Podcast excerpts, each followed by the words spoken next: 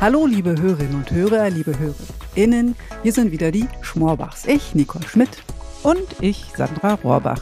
Heute beschäftigen wir uns mit einem Ort, den wirklich jede und jeder von uns kennt und jahrelang selbst erlebt hat. Wir reden über die Schule. Ja, und uns interessieren dabei nicht etwa traumatisierende Elternabende, bröckelnde Schulgebäude oder die Diskussion über zwölf oder 13 Jahre bis zum Abitur.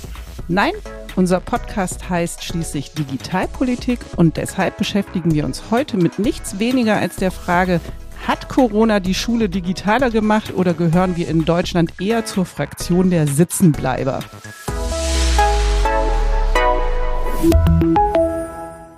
An die eigene Schulzeit erinnern sich ja alle, die einen eher freudvoll, manche vielleicht etwas leidvoll. Das hing auch so ein bisschen von den Fächern ab. Ne? Sandra, hast du in deiner Schulkarriere ein Lieblingsfach gehabt? Ja, das war natürlich Deutsch, logisch. Als Pressesprecherin hat man ja gerne mal Germanistik vorher studiert, ähm, aber lustigerweise auch Physik hat mhm. mir immer Spaß gemacht. Verstehe ich bis heute nicht, aber war gut. Lag am Lehrer wahrscheinlich. Möglicherweise. Wie war's bei dir, Nicole? Ja, mir hat vieles Spaß gemacht, aber sagen wir mal so, Mathe war es eher nicht. Ja, ähm, das kann ich auch verstehen. Und deswegen ähm, kümmern wir beide uns ja nicht um ballistische Kurven von Weltraumraketen. Ne? Das ist vielleicht auch besser so. Äh, absolut besser so für uns und für den Weltraum und die Menschheit überhaupt. Ähm, ja, wenn wir auf die Schulen schauen, stellen wir fest, äh, die Schulfächer haben sich im Laufe der Jahrzehnte eigentlich nicht großartig geändert, die Inhalte auch nur bedingt. Geändert hat sich aber einiges rundherum, denn auf einmal kam Corona und die Digitalisierung rüttelte an den Schultüren, zumindest äh, in der Zeit, als die Schüler und Schülerinnen im Lockdown und im Homeoffice waren oder vielmehr Homeschooling. Ja, und jetzt sind die Schüler und Schülerinnen zurück im Präsenzunterricht und es stellt sich ja die Frage, was ist von all den Videokonferenzen, Online-Lernplattformen und Co. eigentlich übrig geblieben? Fällt das Zeugnis für unsere Schulen im Fach Digitalisierung heute eher schlecht oder gut aus? Und darüber reden wir heute mit Dr. Ramona Lorenz vom Institut für Schulentwicklungsforschung der Uni Dortmund. Herzlich willkommen, Frau Lorenz. Hallo, vielen Dank. Schön, dass Sie heute bei uns sind und uns interessiert natürlich auch, äh, bei welchem Fach ging Ihnen denn früher das Herz auf? Mir haben die sprachlichen Fächer in der Tat am meisten Spaß gemacht. Englisch und in der Oberstufe Italienisch, das, das waren meine Fächer. Mathe nicht oh ja. ganz so. Da sind wir Schwestern im Geist. ja. Äh, Frau Lorenz, Sie haben ganz frisch für die Deutsche Telekom Stiftung eine Studie zum Stand der Digitalisierung an deutschen Schulen erstellt. Jetzt interessiert uns natürlich brennend, wie sieht es denn an den 34.000 Schulen hierzulande aus? Bestehen unsere Schulen heute immer noch aus Klassenzimmern mit Tafeln und äh, Kreide wie an Tobak oder sind das dann doch schon eher neuzeitliche Klassenzimmer mit Smartboards und Tablets? Ja, die Befragung der Lehrpersonen im Rahmen des Länderindikators hat schon gezeigt, dass mittlerweile die Digitalisierung Einzug, Einzug in die Klassenräume gefunden hat. Also ganz so sehr bei Kreidetafeln sind wir nicht mehr. Allerdings äh, sind die Lehrkräfte auch nicht zufrieden mit der Ausstattung. Wir haben sogar im Vergleich zu der Studie im Jahr 2017 eher eine tendenzielle Abnahme der Zufriedenheit der Lehrpersonen. Das heißt also, dass die Ausstattung in den Schulen nicht Schritt halten kann mit den Anforderungen aus pädagogischer Sicht. Lehrkräfte scheinen mehr mit digitalen Medien machen zu wollen, als es die Ausstattung in den Schulen momentan hergibt. Jetzt sagten Sie gerade, die Studie war bundesweit angelegt. Das heißt, Sie haben alle Bundesländer unter die Lupe genommen. Und äh, jetzt spielen wir doch mal kurz Zeugnistag. Welche der 16 Bundesländer waren die Streber und wer muss noch nachsitzen? Wir haben die 16 Bundesländer tatsächlich im Vergleich für vier thematische Kernbereiche betrachtet. Wir haben uns neben der IT-Ausstattung auch die Nutzung in den Schulen und die Nutzungsbedingungen ähm, näher angeschaut, aber auch die Bereiche der Förderung der Schülerkompetenzen und die selbst eingeschätzten Kompetenzen der Lehrperson im Umgang mit digitalen Medien. Das waren also die vier Kernbereiche, ähm, die betrachtet wurden und hier insgesamt 26 Indikatoren. Und für diese 26 Indikatoren haben wir geschaut, welche Bundesländer besonders besonders häufig recht weit oben im Ländervergleich sind und welche eher weniger gut abgeschnitten haben.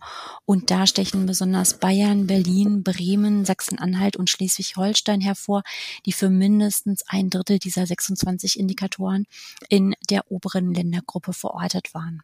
Oh, das finde ich jetzt überraschend, dass Berlin vorne ist, Sandra, oder? Ja, das, ich wollte gerade sagen. Also das heißt, wie Sie vorhin ausführten, die Ausstattung in den Ländern ist äh, besonders gut, ja? Also mit Smartboards und Tablets und Co.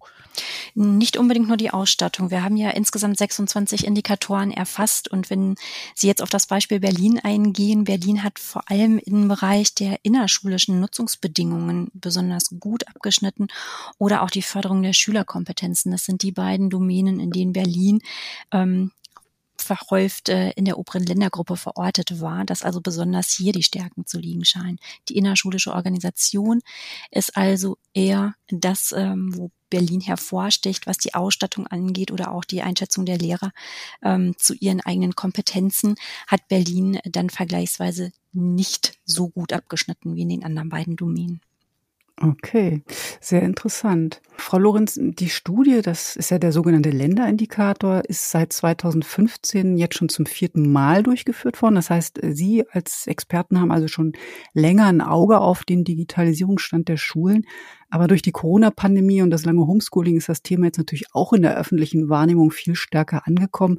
Und wie sind da Ihre Erfahrungen aus der Studie? War Corona wenigstens dafür gut, äh, den Turbo für die Digitalisierung unserer Schulen zu zünden?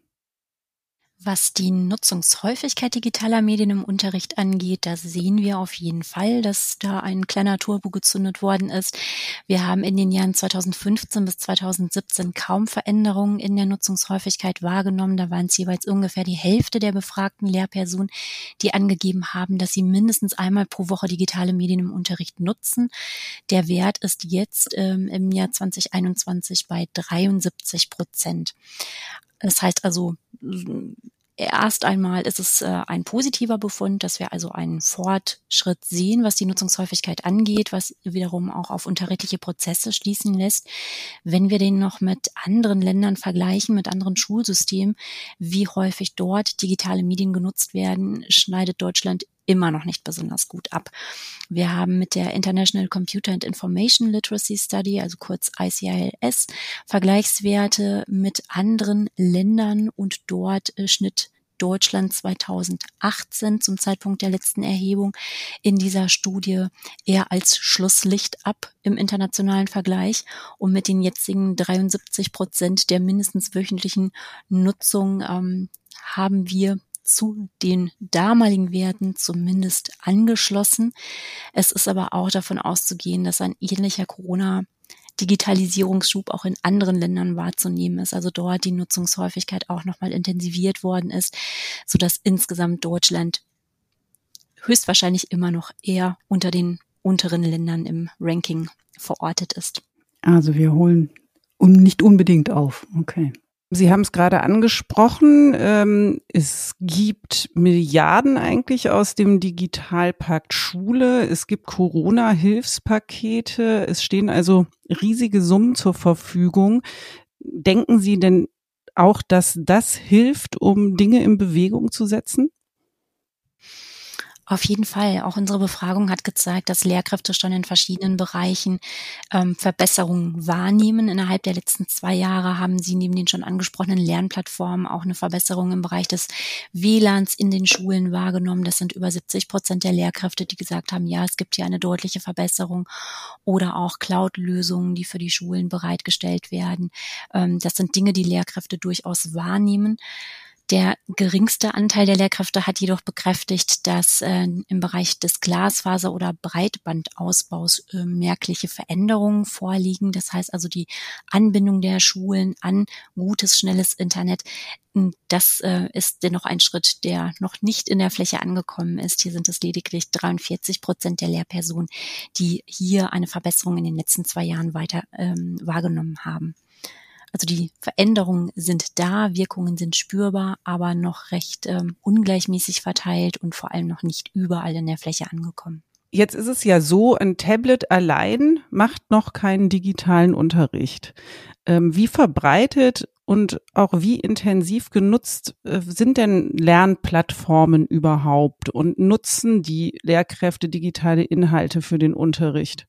Oder andersrum gefragt, wie fit sind denn überhaupt unsere LehrerInnen dafür, es fällt ja dann ähm, schlussendlich immer dann doch mit der Qualität des Unterrichts und vieles hängt am Lehrer.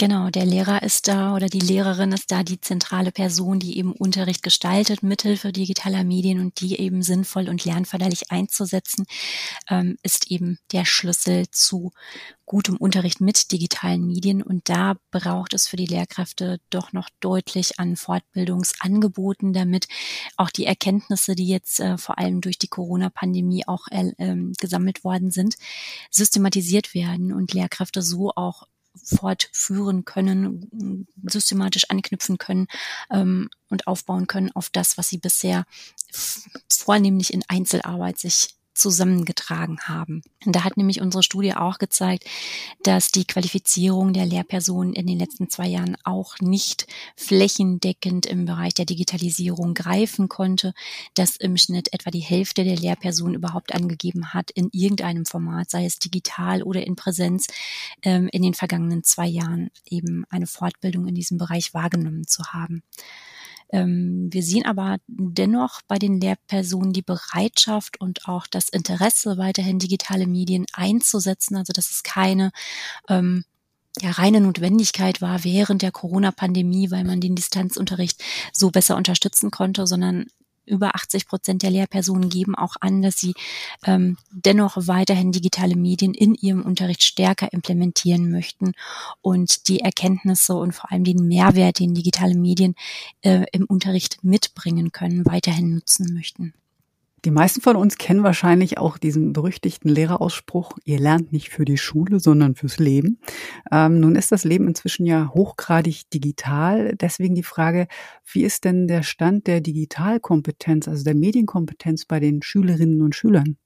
Auch wenn wir da wiederum den internationalen Vergleich bemühen, äh, konnte gezeigt werden, dass wir uns in Deutschland im mittleren Bereich des Länderrankings befinden, also Schülerinnen und Schüler eher mittelmäßig ausgeprägte Kompetenzen besitzen, aber der Anteil der Schülerinnen und Schüler, die sicher eigenständig und ähm, ähm, bewerten kann, ähm, was digital ermittelte Informationen angeht aus dem Internet.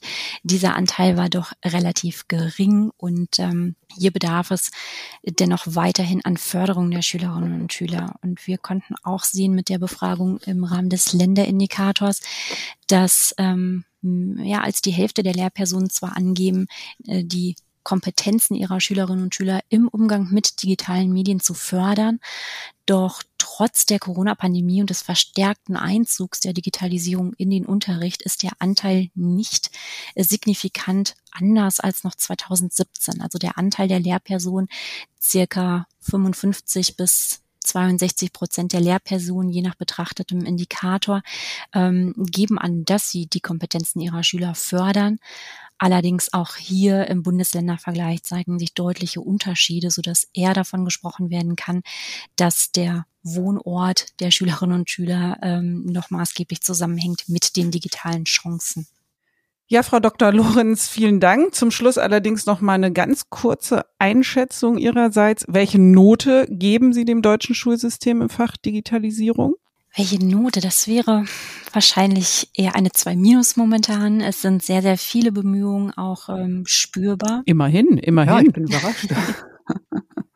Eine wohlwollende 2 minus, genau. Es ist äh, tatsächlich einiges in Gang gesetzt worden und das muss natürlich auch seine Wirkung zeigen.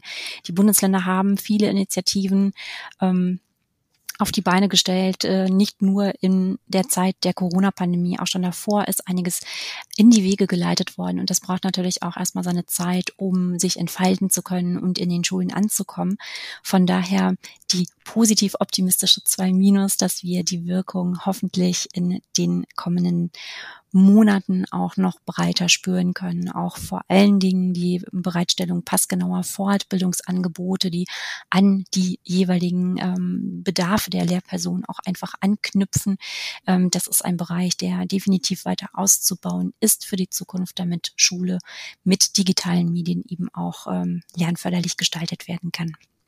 Okay, die mündliche Beurteilung lautet also, versetzungsgefährdet äh, sind die deutschen Schulen in puncto Digitalisierung nicht, aber es ist durchaus noch Luft nach oben und die eine oder andere gezielte Nachhilfestunde wäre schon äh, angeraten. Ne?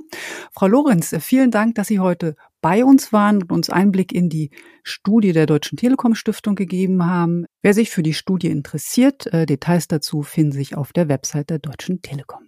Frau Lorenz, vielen Dank. Ich bedanke mich ganz herzlich bei Ihnen. So, weißt du, äh, was, äh, Nicole, jetzt habe ich schon auch gerade noch mal so Kopfkino, ne? Mhm. Ich stelle mir gerade einen riesigen Sommerkurs vor und da hocken dann alle die zum Nachholen zusammen. Das Bundesbildungsministerium, das Kultusministerium, die Schulträger und ähm, können dann noch mal. Ja, schönes Bild. Ich weiß zwar nicht, äh, wer dann da Digitalisierung unterrichtet, aber ich hoffe, er oder sie ist dann doch sehr, sehr streng. Und äh, damit, liebe Hörerinnen, haben wir für heute Schul- und Sendeschluss. Genau, jetzt kommt der Gong. Aber bleibt uns gewogen und hört gern wieder rein. Die nächste Sendung übernehmen dann wieder unsere Podcast-KollegInnen Steffi Halle und Georg von Wagner. In diesem Sinne, tschüss, sagen eure Schmorbachs Nicole Schmidt und Sandra Rohrbach.